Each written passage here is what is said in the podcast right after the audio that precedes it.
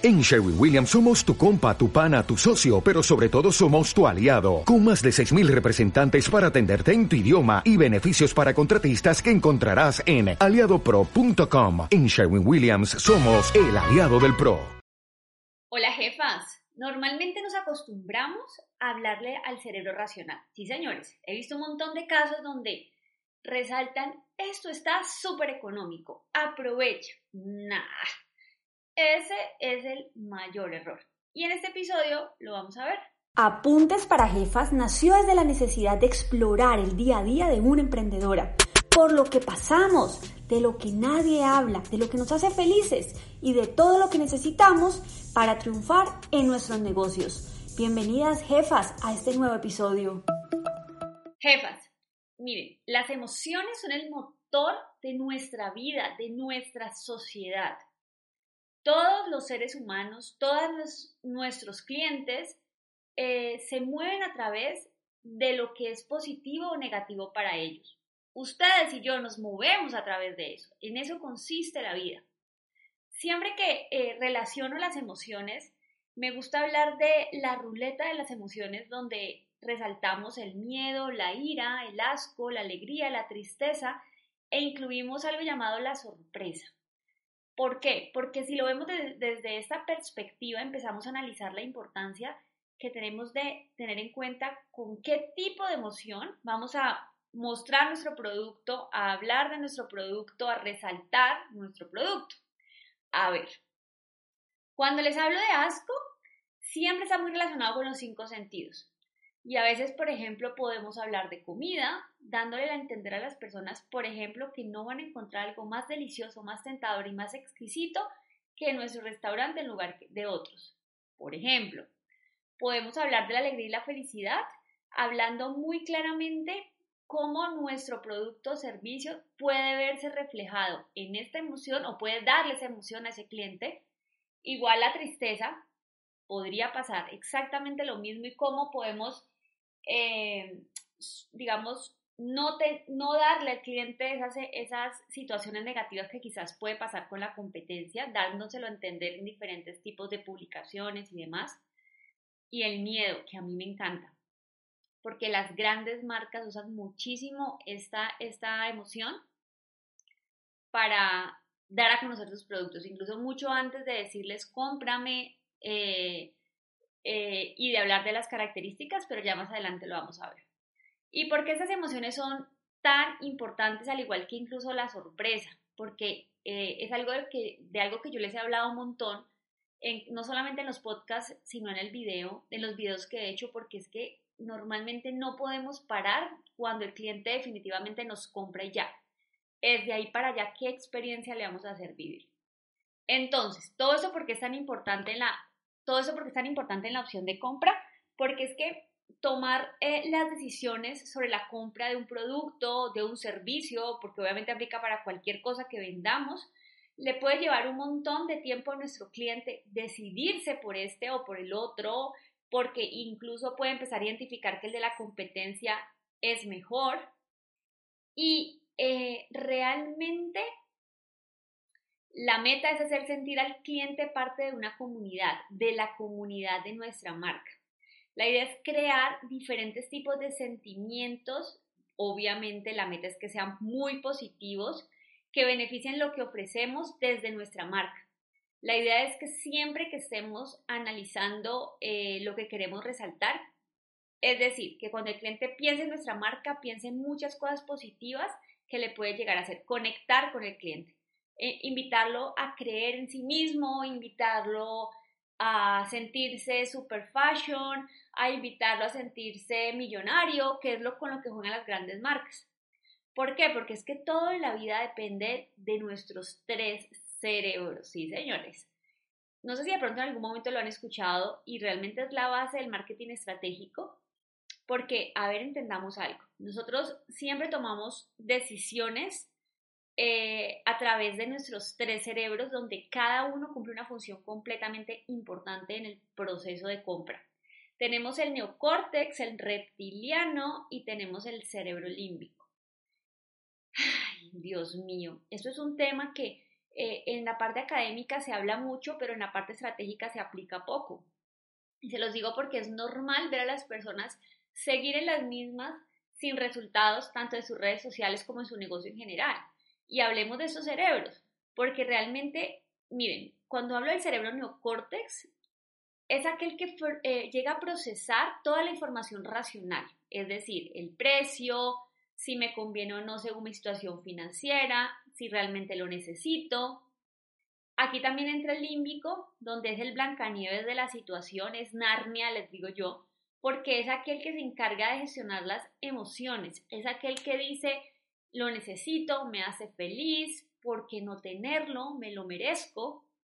Y está el cerebro reptiliano, que es el cerebro más antiguo eh, y es el que nos ayuda a gestionar la supervivencia. Es decir, no vamos a morir, vamos a hacer lo posible por sobrevivir y eso, y eso te puede ayudar a esto. Y realmente es el que final, al final toma las decisiones, el reptiliano. Es nuestro cerebro más instintivo, ¿sí? Es el que nos lleva a tomar las decisiones, pero siempre hay una gran influencia de los otros dos cerebros. Entonces, cuando hacemos pautas publicitarias, posts o mostramos nuestro producto o tenemos un discurso, desde eh, y le hablamos a ese cerebro racional, es decir, eh, nuestro producto es el más económico del mercado, ven y aprovecha las promociones. esto quizás puede para algunos interesarle, pero para muchos otros puede simplemente pasar desapercibido e ignorarlo e irse incluso por una marca aún más costosa, pero que le esté solventando otro tipo de necesidades. Eh, ¿Y por qué les digo esto? porque es que la idea no es estar diciendo constantemente en nuestros productos que somos baratos, duraderos.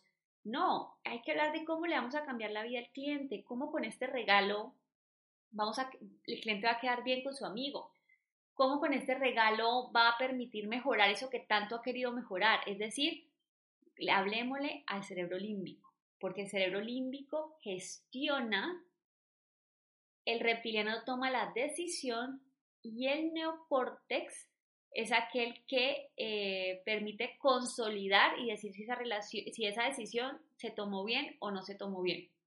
Es decir, la que eh, finalmente como que termina dando eh, razones para decir qué buena compra hiciste y te hace sentir bien.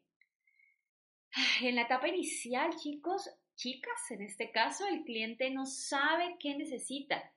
Y por eso, miren, ejemplo, eh, mucho se ha hablado del famoso Apple Watch. Yo vi eh, la publicidad y vi muchas cosas que hablaban de la publicidad y me encantó.